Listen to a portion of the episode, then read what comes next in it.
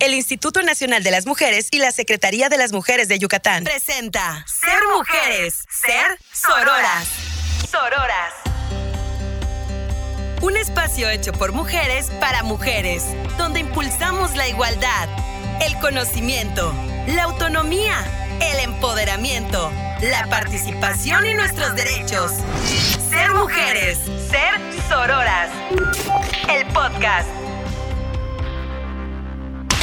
Charlando con... Hola, ¿qué tal? Mi nombre es Jimena de los Santos y les doy la bienvenida a este episodio de Ser Mujeres, Ser Sororas, un podcast de la Secretaría de las Mujeres. Hoy vamos a estar conversando sobre el emprendimiento y las mujeres en el ramo del emprendimiento. Y para eso hoy vamos a estar conversando con nuestra invitada Gabriela Rosales Hernández. Ella es licenciada en Economía por la UADI y actualmente trabaja como facilitadora en la Dirección de Autonomía y Empoderamiento en gestión de proyectos para la autonomía de la Secretaría de las Mujeres. Gabriela, bienvenida y mucho gusto por estar aquí con nosotros. Hola, mucho gusto y muchas gracias a ustedes por la invitación. Muy bien, entonces vamos a empezar platicando un poco sobre tu perspectiva con la experiencia que tienes. ¿Tú consideras que es difícil para las mujeres emprender?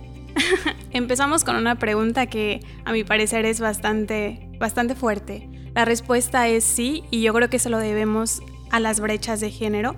Uno de los principales obstáculos que hemos observado desde el departamento es que las mujeres se enfrentan a una toma de decisión sobre el uso de su tiempo. Estructuralmente sabemos que existen barreras que definen eh, principalmente los roles de género, cómo debemos actuar las mujeres, cómo actúan los hombres, y pues todavía en muchas zonas del país y específicamente hablando del estado, existe la idea de que las mujeres pues no estudien, no salgan de sus casas y se queden al cuidado de las infancias o de las y los adultos mayores, así como de los quehaceres del hogar. Entonces nos damos cuenta que disponen de menos tiempo para dedicarlo a la educación y al trabajo remunerado.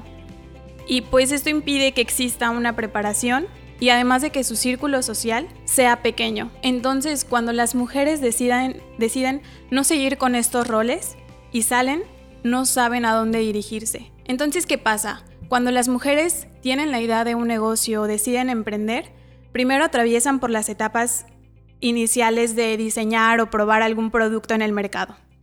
Pero se quedan ahí ya que carecen de ciertos conocimientos en cuanto a finanzas o a la administración del negocio. En segundo lugar, es muy complicado que consigan un financiamiento. Solo una de cada tres mujeres en México tiene un crédito bancario y estos son datos del Instituto Mexicano para la Competitividad. Y tercero, pues la formalidad también es costosa, no solamente en dinero, sino también en tiempo. Los trámites pueden ser muy, muy engorrosos, lo que pesa más para las mujeres que dedican la mayor parte de su tiempo, como ya lo dije, pues a las labores del hogar. Además de que en todo este proceso nos vamos a encontrar con, con una sociedad que va a reforzar todos estos estereotipos de género, que te va a cuestionar, que te va a decir por qué estás fuera de tu casa, por qué estás realizando estas actividades cuando tienes un hijo, cuando tienes una hija, por qué no lo llevas a la escuela, por qué no estás en tu casa eh, preparando la comida, atendiendo al esposo. Entonces, Sí, la respuesta es sí, sí es muy, muy difícil para las mujeres emprender. Por otro lado, vamos a, ser un poquito más optimistas. ¿Cuáles son, eh, pues no sé si llamarlo áreas de oportunidad o estas, o estas ventajas que pueden tener las mujeres al momento de emprender? Ok. Em, siguiendo con, con lo que yo he visto en las mujeres, creo que una de las de las mayores ventajas que tenemos las mujeres en los últimos años es que se ha observado que existen más redes de mujeres, que hay más acompañamiento entre nosotras. Siguiendo con, con lo que nosotras en específico, con lo que yo he observado en, en las comunidades del estado donde vamos a facilitar los talleres, es que las mujeres encuentran en otras este acompañamiento, este este apoyo, que quizá al principio no, no realizan la misma actividad y quizá tampoco comparten los mismos gustos. Pero al final creo que todas estas características y, todas estas violencias que en algún momento las mujeres hemos vivido nos acercan, nos permite encontrar en otras mujeres este acompañamiento, esta confianza para poder contar nuestros deseos, nuestros sueños, nuestras necesidades también y creo que eso es algo bien positivo en las mujeres. Sí, definitivo. Oye, y para quienes nos escuchan y, les gustaría emprender, ¿no? Para las, las, compañeras que nos escuchan, si ya tienen la idea de un negocio, ¿tú dónde sugieres que deben, se debe empezar? Yo creo que para lo que se necesita para poder empezar con, con el emprendimiento es tener bien claras las respuestas a tres preguntas el qué, el por qué y el para quién. ¿Qué voy a vender?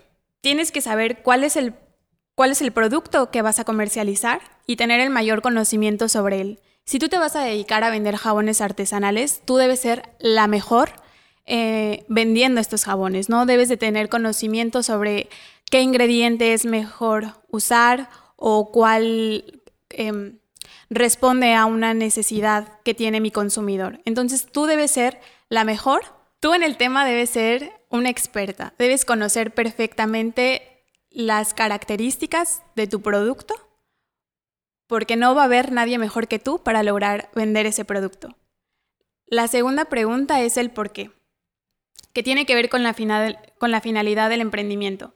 Yo sé que muchas personas cuando mencionamos la palabra emprendimiento o emprender, lo primero que imaginamos es como para tener ganancias, para obtener más dinero o mucho dinero. Pero es una realidad que el emprender es un riesgo y en las primeras etapas del emprendimiento no necesariamente se van a ver grandes ganancias. Sí es importante enfocarse en los ingresos, pero esto cuando se trate de los resultados. Pero cuando te preguntes por qué, visualiza si es por un problema que quieres solucionar una necesidad por satisfacer o algo que quieres aportar a la sociedad. Y finalmente el para quién. Saber que existe un mercado para tu producto, que hay alguien que te lo va a comprar y conocer las características de tus clientes, saber sus gustos, saber sus preferencias, sus problemas, sus necesidades, todo esto te va a permitir no solamente crear estrategias para vender eh, de una mejor manera el producto, sino también para perfeccionar el producto. Y la verdad es que para mí un extra, como eh, lo mencioné anteriormente, es encontrar el acompañamiento, ya sea de tu familia, de tus amigas, de tu pareja, incluso de alguna institución. Encontrar un lugar en el que abracen tus ideas, tus proyectos y además te brinden confianza en lo que estás haciendo, te motiva a seguir en el proceso. Ahora bien, ¿cómo se vincula la autonomía con el emprendimiento? O sea, fíjate que yo pensaba, ¿no? Como en estas primeras etapas del feminismo, cuando hablamos de las olas del feminismo. Es la conocida como primera ola, ola hablaba justamente de la importancia de las mujeres, o sea, de que se reconocía el trabajo de las mujeres, o que accedieran a trabajo y derechos laborales porque teniendo dinero iban a lograr su autonomía. ¿Cómo vemos eso ahora en 2023? Creo que el ser una mujer emprendedora va totalmente de la mano con ser una mujer autónoma y empoderada, o fortalecida como prefiero llamarla yo. Em, el emprender te va a permitir empezar a tener más capacidad, sí, para poder generar ingresos y recursos propios para poder vivir de una manera más digna. Para mí, el emprender es una forma en que las mujeres están construyendo su libertad y eso me parece a mí muy importante porque Creo que la mayoría de las mujeres que emprenden actualmente lo hacen desde la necesidad, desde una necesidad de, aportar económicamente a sus hogares, desde la necesidad de, de sentirse justo autónomas y que ellas pueden tener esta toma de decisión por sí solas. Voy a retomar dos cosas que acabas de decir, lo de construir las mujeres, ¿no? Construyendo su libertad y la necesidad hay un fenómeno que estuvo ocurriendo. Digo, sabemos que eh, mujeres emprendedoras pues siempre ha habido, ¿no? Sin embargo, eh, en la pandemia ocurrió un fenómeno que mucha gente empezó a llamar las nenis, eh, que fue como este, no, no sé si llamarlo boom, pero esta presencia cada vez más frecuente de mujeres que empezaron a hacer sus emprendimientos, ya sea porque perdieron sus trabajos durante la pandemia, porque en sus contextos familiares justo había mucha pérdida laboral, mucha necesidad económica, y muchas de ellas sacaron muchas de ellas sacaron adelante a sus familias con estos emprendimientos. Sí. el fenómeno de las nenis. el concepto, este concepto mm, a raíz de la pandemia, pues nace de una manera despectiva. Se les llamó así a las mujeres, justo como bien lo comentaste, sobre todo jóvenes, que de manera informal vendían sus productos a través de, redes sociales. Y por este trato, amable con el que se dirigían a sus consumidoras como Neni, pues fue que comenzaron a realizar memes y todos estos, entre comillas, chistes a, este sector de la población. Y vemos acá nuevamente el tema de la violencia de género, ¿no? Querer denostar el trabajo de las mujeres, Realmente el concepto que debería de utilizarse para estas mujeres pues es el de emprendedora. Esos son. Y en México las mujeres tienen mayor participación en el sector informal y muchas veces son criticadas por ello sin tomar en cuenta la desigualdad en la que crecemos. De una situación de vulnerabilidad como fue vivir la pandemia y de la necesidad de obtener estos ingresos para poder sobrevivir, ellas tuvieron esta idea de negocio y decidieron comenzar a vender de esta manera. Justo iba yo a preguntarte acerca de la violencia a la que se enfrentan las mujeres eh, emprendedoras, eh, porque yo pensaba eh, que precisamente cuando empieza, cuando empieza a, surgir ¿no? Este, este, emprendimiento de las mujeres en medio de la pandemia, sí me tocó ver a personas, mayormente hombres, que denunciaban a estas mujeres como por estar dentro del, y lo voy a poner entre comillas, como comercio informal, como que las iban a acusar con Hacienda y cosas así. Em, y bueno, siento que ese es como uno de los ejemplos de violencias a los que se enfrentan estas mujeres, porque igual me tocó ver casos, eh, por ejemplo, de mujeres que vendían, hacían entregas y luego cuando ellas iban a hacer las entregas, pues resulta que los compradores eran violadores, eran secuestradores, o sea, ellas igual terminaban, o sea, que acaban, acaban estando expuestas a todavía más violencia, ¿no? Incluso a violencia feminicida. Sí, de estar en un, en un escenario donde son vulnerables por el tema de la pandemia, cruzan a otro donde siguen siendo más vulnerables, porque nadie les garantizaba que podían regresar como habían salido de sus casas. Y eso también reclama la necesidad porque hayan espacios seguros para que las mujeres puedan hacer emprendimientos, puedan ser empresarias, sin que esto ponga en riesgo su vida, su dignidad, en fin, ¿no? O sea, siempre que hablamos como de mujeres en espacios públicos, eh, siempre surge esta necesidad de, sí, espacios públicos, pero espacios seguros para que las mujeres puedan desarrollarse, ¿no? Y esta, y esta cuestión del emprendimiento no es ajena a ello. Bien, eh, ahora, en tu experiencia trabajando con mujeres, eh, y también como economista, ¿cuáles son las cinco características que tú has detectado que denominan a un negocio estable? Ok, el primero sería tener un plan bien pensado. Que tengas tu plan de negocios con objetivos claros, que sepas a dónde vas, a dónde te estás dirigiendo, cuáles son tus metas. El segundo sería una buena relación con tus clientes. Pasa mucho que creemos que la transacción termina cuando recibo el dinero por el producto que estoy vendiendo. Y no es así. Creo que em, en gran parte de, lo que vemos que a las mujeres les funciona es esta cercanía con el cliente de preguntar, ¿ya probaste el producto? ¿Qué te pareció? Eh, ¿te, ¿Te gustó? ¿Qué fue lo que no te gustó? Como dar un seguimiento, porque eso te va a permitir conocer más a tu cliente, pero también saber qué es lo que, a tu producto le está haciendo falta o qué está funcionando en tu producto. Y entonces seguir mejorando, seguir yendo por ese camino y pues de esta manera también crear mejores estrategias de venta. La tercera serían las finanzas de la empresa.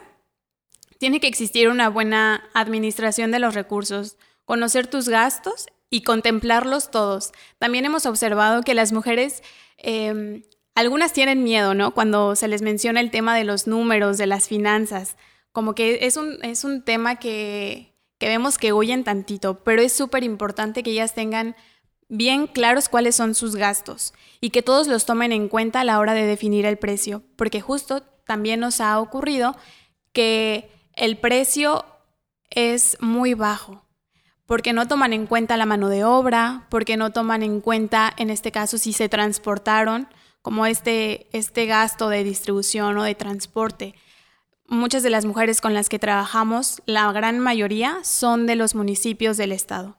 Entonces, si viajan a Mérida, tienen que cobrar por ese transporte. Entonces, las finanzas son súper importantes. También la calidad en el producto no por querer que tus costos sean, sean más bajos, metas material que es, que es malo. Entonces debes de cuidar mucho la, la, calidad del producto, lo que le estás ofreciendo a tus clientes, porque tu emprendimiento no solamente te va a durar un mes, un año. Estamos pensando que si tienes las ganas de emprender, esto tú lo ves a un largo plazo. Y finalmente la adaptabilidad, tener la capacidad de responder a los diferentes cambios que existen. En este caso, surge la pandemia y cuál fue la respuesta, cuál fue el camino, redes sociales. Entonces, creo que la adaptabilidad también es un, es un punto muy importante. Ahora vamos a ver el otro lado de la moneda. Estos cinco errores que nos pueden llevar al fracaso de un emprendimiento. El primero sería no dedicar suficiente tiempo al negocio. Sabemos que las mujeres tenemos eh, como esta doble jornada. Nos dedicamos a, las tareas de, del hogar, sin embargo, es muy, muy importante que se le dedique tiempo al negocio para producir, para salir a comercializar, para vender. El siguiente es enamorarse ciegamente del emprendimiento, creer que, que lo que estás haciendo es lo mejor, que no necesitas ni tomar capacitación, ni mejorar el producto, que lo que tienes hasta el momento es perfecto, eh, para mí puede ser un gran error.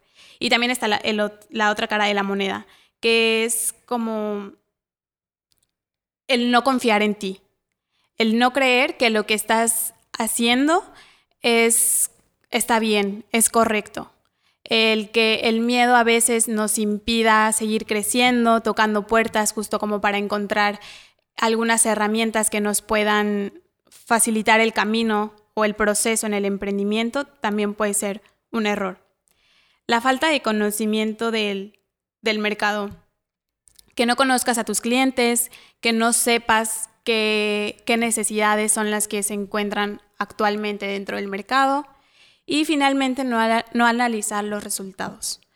Que te dediques ciegamente también a, vender y a no darte cuenta que está funcionando o que no está funcionando. Una de las maneras más fáciles en las que quizá podemos visualizar esto es en tus ganancias. Si estás vendiendo, si estás vendiendo, bueno, ¿qué significa? O sea, no nada más te vas a quedar con tus ganancias y ya, sino que hay que analizar realmente qué es lo que está sucediendo. Puede que haya sido una buena racha, puede que haya sido algo que está funcionando muy bien en tu producto y que no lo debes de quitar, que no lo debes de cambiar. O quizá te enfocaste más en un mercado. Ah, bueno, pues tampoco te, te muevas de ahí, ¿no? Mantente ahí, pero también con, con, con capacitación y de que querer seguir mejorando.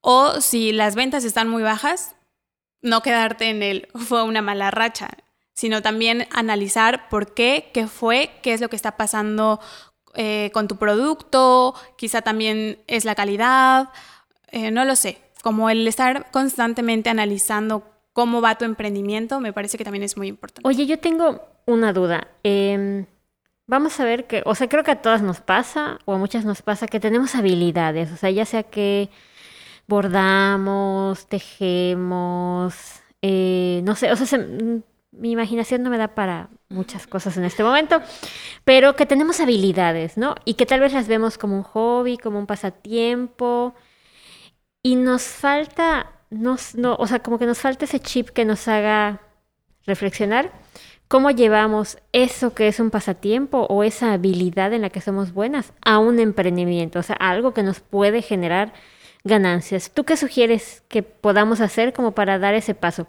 O igual tiene que ver con este como síndrome de la impostora, de que constantemente la sociedad nos hace creer que no somos buenas en lo que hacemos y eso también nos hace dudar de dar ese paso.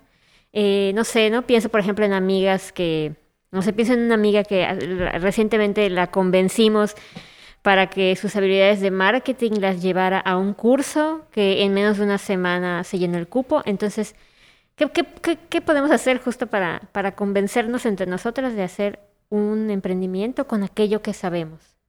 Claro, mencionaste algo que me encantó y que justo em, era algo que, quería tratar de transmitir en, en la primera pregunta que me hiciste, que fue la red de mujeres, ¿no? Como mis amigas. Conozco a alguien y le dije a mi amiga que lo hiciera, o entre mis amigas y yo le dijimos a mi amiga que lo hiciera. Y creo que bien podría contestarte como, pues si quieres emprender y sabes que tienes estas, habilidades, confía. Pero pues qué difícil, ¿no? Qué difícil yo también creerme la que soy buena para esto. Entonces creo que en este caso las redes de otras mujeres, las redes de mujeres, amigas, juegan un papel súper importante acá porque puede que yo en algún momento un día me levante y diga, ay, sí, soy buena para esto. Pero al otro día despierto y digo, no, tal vez no soy tan buena. Hay mujeres que lo hacen mejor o hay otras personas que lo hacen mejor. El mundo no necesita de mi trabajo. Pero si tienes a tu alrededor personas que constantemente te están diciendo, es que eres buena para esto, es que lo que estás haciendo me encanta, te sale súper bonito, te queda súper bien, como quisiera que a mí me quedara de esta manera, Creo que el hecho de tener personas cerca de ti que constantemente te estén llenando como de, de, de estas palabras hace que tú confíes más en tu trabajo. Y creo que más que yo darle en estos momentos un consejo a alguien que quisiera emprender o que quisiera llevar su negocio a, algo más formal, diría, si conoces a una emprendedora, hazle, hazle estos comentarios. O sea, no tienes que apoyarla en el sentido de cómprale, cómprale cada semana.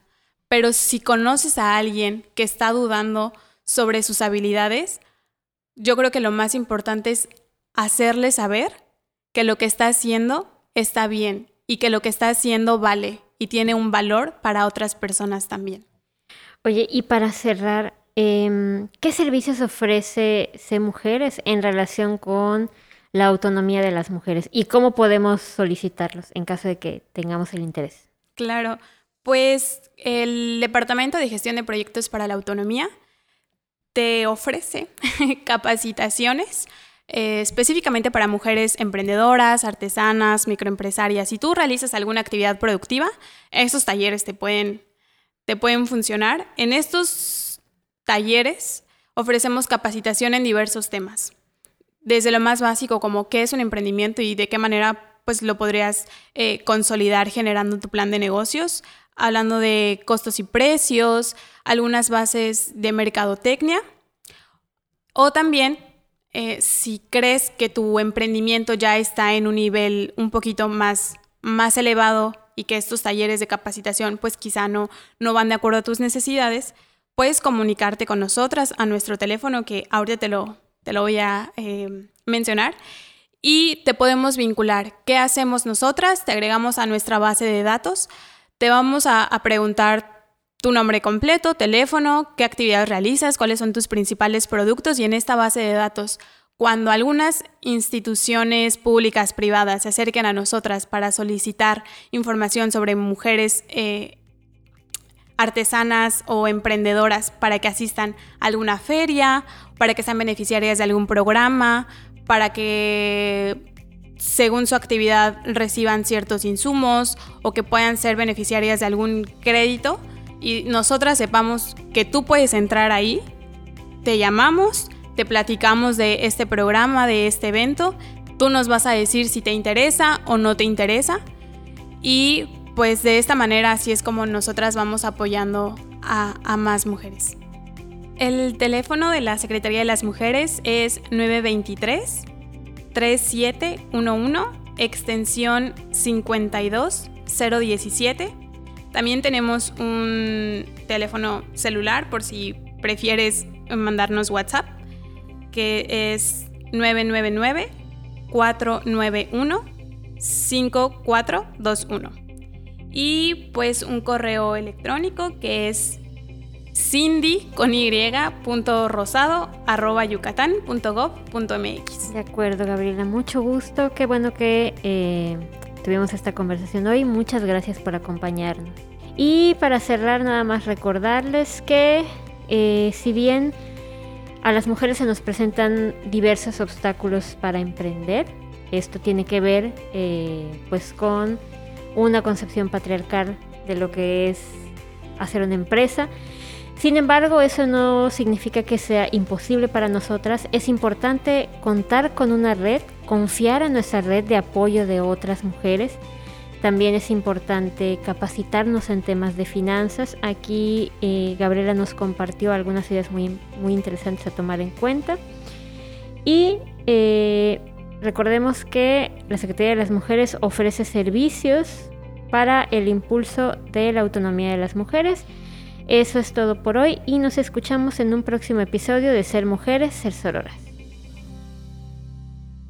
El programa de fortalecimiento a la transversalidad de la perspectiva de género es público, ajeno a cualquier partido político. Queda prohibido el uso para fines distintos a los establecidos en el programa. Este producto es generado con recursos del programa de fortalecimiento a la transversalidad de la perspectiva de género. Empero el Instituto Nacional de las Mujeres no necesariamente comparte los puntos de vista expresados por las autoras del presente trabajo. El Instituto Nacional de las Mujeres y la Secretaría de las Mujeres de Yucatán presentó Ser Mujeres, Ser Sororas. Sororas. Un espacio hecho por mujeres para mujeres, donde impulsamos la igualdad, el conocimiento, la autonomía, el empoderamiento, la participación y nuestros derechos. Ser mujeres, ser sororas. El podcast.